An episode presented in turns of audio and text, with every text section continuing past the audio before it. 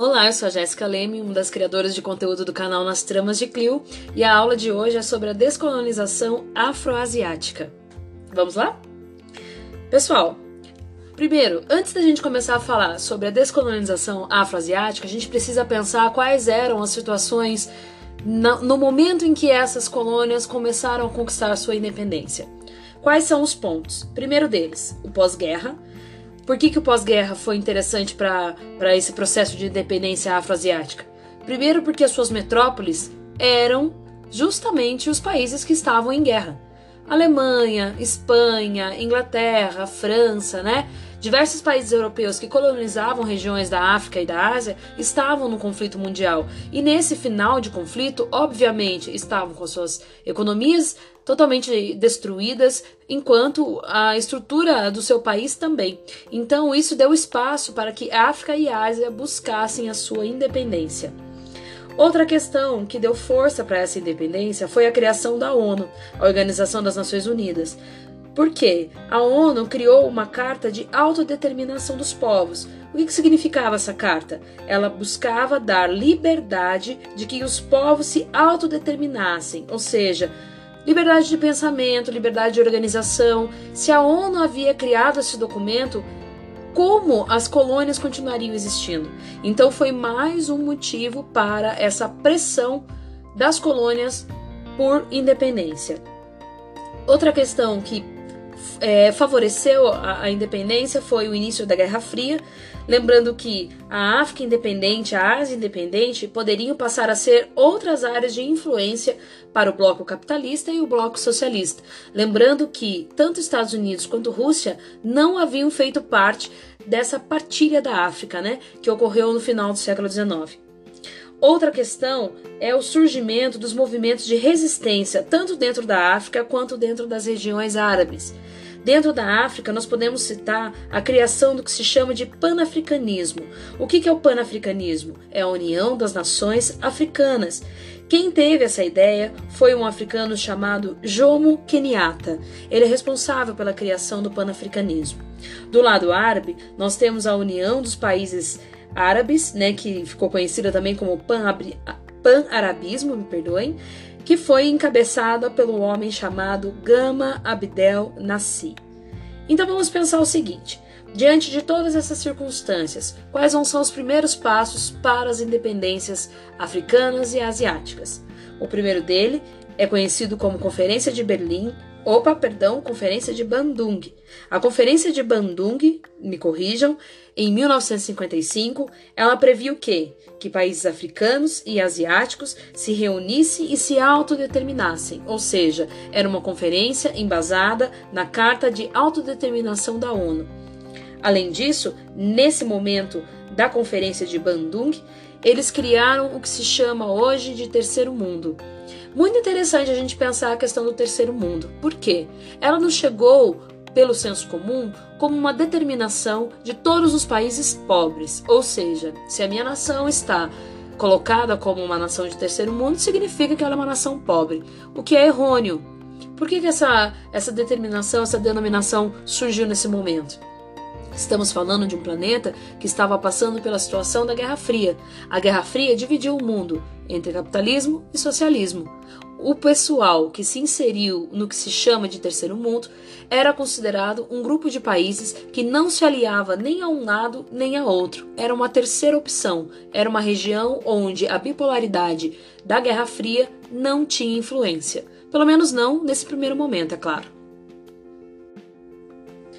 Vamos então para o terceiro ponto deste podcast. Já falamos sobre as características que envolveram o processo de independência, falamos sobre a Conferência de Bandung e agora nós vamos falar sobre o caso das colônias portuguesas, que ainda eram colônias até a década de 70. Exatamente. Quais colônias seriam essas? Destaco para vocês Angola e Moçambique. Portugal vivia uma ditadura há muitos anos, a chamada ditadura salazarista, ou seja, era um governo ditatorial de poucas liberdades individuais e que governava com mãos de ferro suas colônias, não permitindo processos de independência e nem reconhecendo ações populares.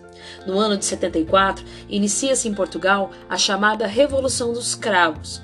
O que teria sido isso? Um movimento militar que derrubou a ditadura e implantou a democracia. Isso mesmo que vocês ouviram. Um próprio exército, ou seja, um movimento militar, derrubou um governo militar. É claro que dentro do exército haviam dissidências, haviam pensamentos antagônicos, e foram esses pensamentos que promoveram a chamada Revolução dos Cravos. Por que ela ficou conhecida assim como Revolução dos Cravos? Ela ocorreu justamente no período de primavera em Portugal. E nesse período de primavera estavam no auge da colheita de flores, principalmente de cravos. Os cravos foram usados para serem colocados nas lapelas das fardas e nas armas daqueles que eram favoráveis ao fim da ditadura. Por isso ficou conhecida assim. Nesse momento de mudança de governo em Portugal, houve a desarticulação da administração das colônias portuguesas, dando espaço tanto para Angola quanto para Moçambique lutarem e conquistarem a sua independência no ano de 1975. Quais foram as questões negativas da independência, tanto de Angola quanto de Moçambique? Esses países, logo após a, a conquistarem sua independência, caíram em guerras civis. Essas guerras civis tinham vários motivos, dentre eles questões religiosas, influências da Guerra Fria, questões da etnia local. Lembre-se que a África é um conjunto de milhares e milhares de etnias e nem todas elas vivem de forma harmoniosa umas com as outras. Também houve disputa para recursos naturais. Essas guerras civis, que iniciaram-se no ano de 75, logo após a independência tanto angolana quanto moçambicana, duraram até o final da Guerra Fria, mais ou menos no ano de 1992. Até esse momento, esses dois países foram gravemente atingidos por crises econômicas, crises sociais, grande aumento da pobreza. Enfim, a ONU não sabia mais o que fazer com esses dois países. Qual foi a alternativa da ONU com o final dessas guerras civis no ano de 92, coincidindo com o final da Guerra Fria, com o final da influência né, que a Guerra Fria tinha sobre esses países. A ONU buscou um país que fosse neutro para buscar estabilizar econômica e politicamente essas nações. O país escolhido foi o Brasil. Por que foi o Brasil? O Brasil não tinha questões políticas e de vingança e de violência relacionados à África, e os países tinham a mesma língua e haviam tido os mesmos colonizadores no passado. Por isso o Brasil foi escolhido. Desde o final das, dos anos 90, o Brasil mantém uma política amistosa e de, de partilha com os países africanos Angola e Moçambique. Ok? Falemos agora de mais um ponto, não menos importante, que é a independência da África do Sul. A África do Sul foi colonizada pelos ingleses e isso trouxe muitas características deste país para o sul da África, ou seja, a África do Sul. Em 1910, a África do Sul criou o que se chama a União Sul-Africana, onde ingleses mais africânderes, que eram os chamados assim descendentes holandeses, alemães e franceses, né, que viviam lá. Nesse período, ainda da década de 10, cria-se as chamadas leis segregacionistas, que obviamente vão trazer a hegemonia branca para a África do Sul. Em 48, surge o chamado apartheid. O apartheid é considerado até hoje um dos maiores crimes contra a humanidade. O que seria o apartheid? A separação radical entre brancos e negros. É nesse momento do apartheid em que a gente pode encontrar na internet ou em vários filmes, documentários, entre outras coisas, aquelas famosas cenas onde o negro não poderia se sentar em determinados lugares, bebedouros onde somente homens brancos poderiam tomar água, coisas bem radicais desse gênero. Nesse momento da criação do apartheid em 48, cria-se dentro da África do Sul os chamados Bantustões. Isto mesmo, Bantustões. É um nome estranho, mas ele significa o quê? Bairros para negros, ou seja, guetos. 93% da população negra ficou confinada em apenas 13% do território sul-africano. O que, que significa isso? Os negros foram exprimidos em guetos, onde lá deveriam viver e não saírem de lá para não afetarem a vida dos brancos que viviam na região da África do Sul. A segregação racial chegou em níveis estratosféricos. Hoje, o apartheid já é crime e não existe há algum tempo na África do Sul, mas muitas das suas políticas ainda podem ser vistas no dia a dia da África do Sul, sendo comum locais onde muitos brancos frequentam o negro ainda não ser bem-vindo e vice-versa. Nesse momento de radicalização do apartheid, surge a figura lendária, né, de Nelson Mandela. Quem foi Nelson Mandela? Nelson Mandela era formado em direito, era advogado, nasceu numa aldeia, era um homem pobre, de origem humilde, que sentiu desde o período da universidade a força do apartheid, quando ele não tinha direito a usar determinados livros, determinados espaços da universidade, quando ele não podia usar determinados ônibus do transporte público. E essa ideia de liberdade foi crescendo dentro da personalidade de Mandela e ele cria o chamado CNA, Congresso Nacional Africano. Dentro do Congresso Nacional Africano, ele começa uma luta, uma liderança muito forte de resistência contra o apartheid. Nelson Mandela, através de vários de várias organizações, de anos em anos, vai buscando essa liberdade para o povo negro na África do Sul. Em 1950, ele inicia um processo de desobediência civil, que é quando que os negros se organizam para usarem espaços que antes eram relegados a, a, a apenas aos brancos, né? Os negros começam a infringir as regras do apartheid. Em 1960 acontece o famoso massacre de Sharpeville. O que, que foi esse massacre?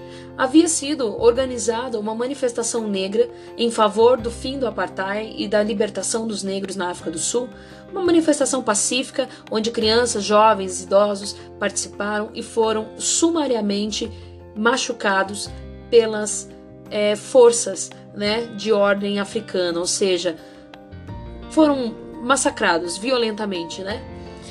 Outra questão: em 1962, o CNA criado por Mandela, foi colocado na ilegalidade e automaticamente Mandela foi preso. Essa prisão de Nelson Mandela dura por volta de 20 anos. Exatamente, 20 anos. Durante todo o tempo que Mandela esteve preso, ele não esteve apagado da história africana, muito pelo contrário.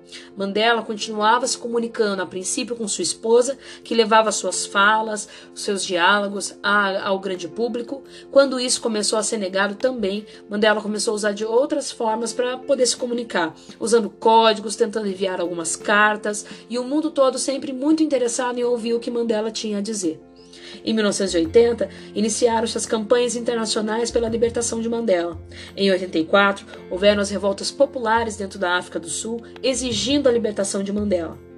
Em, em, em, 1989, houve um início de transição do governo do senhor Frederic Clerc de Leclerc, que teve a obrigatoriedade de ouvir um pouco aquilo que Mandela estava dizendo há tantos anos.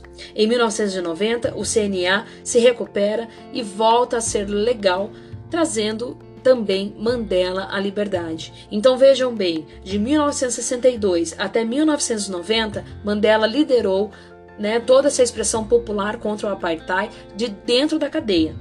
Em 94, o apartheid é colocado como é, é, acabado, ou seja, o apartheid acaba em 1994, ele passa a ser ilegal e nesse momento Mandela é eleito presidente. Quando Mandela é eleito presidente, nasce um grande medo na África do Sul. O medo do quê? Do revanchismo, da vingança, em que agora com o negro presidente na África do Sul seria a vez dos brancos sofrerem. Quando Mandela se elege, ele é levado até um estádio de futebol onde ele deveria falar com seus eleitores. Por volta de mais de 100 mil pessoas esperavam para ouvir o discurso de Mandela. Muitos esperavam apenas uma ordem de massacre aos brancos para que a guerra iniciasse. Qual foi então o espanto dos africanos? A frase de Mandela foi a seguinte: Os brancos africanos são tão africanos quanto qualquer um, quanto qualquer um de nós. Ou seja, Mandela pregou a paz e não incentivou guerra civil ou algum tipo de revanchismo contra os negros. Mandela continuou dando exemplo de união, buscou pacificar a África, buscou líderes tribais para que eles fossem convencidos de que o melhor para a África seria manter a paz, independente de todo o histórico africano de sofrimento né, e subordinação à população, subordinação da população negra perante aos brancos. Deixo então para vocês hoje uma dica para concluirmos esse, esse podcast o filme Invictus. Este filme mostra uma das ações de Nelson Mandela na busca da pacificação da África em relação aos brancos no pós-independência africana. Até mais!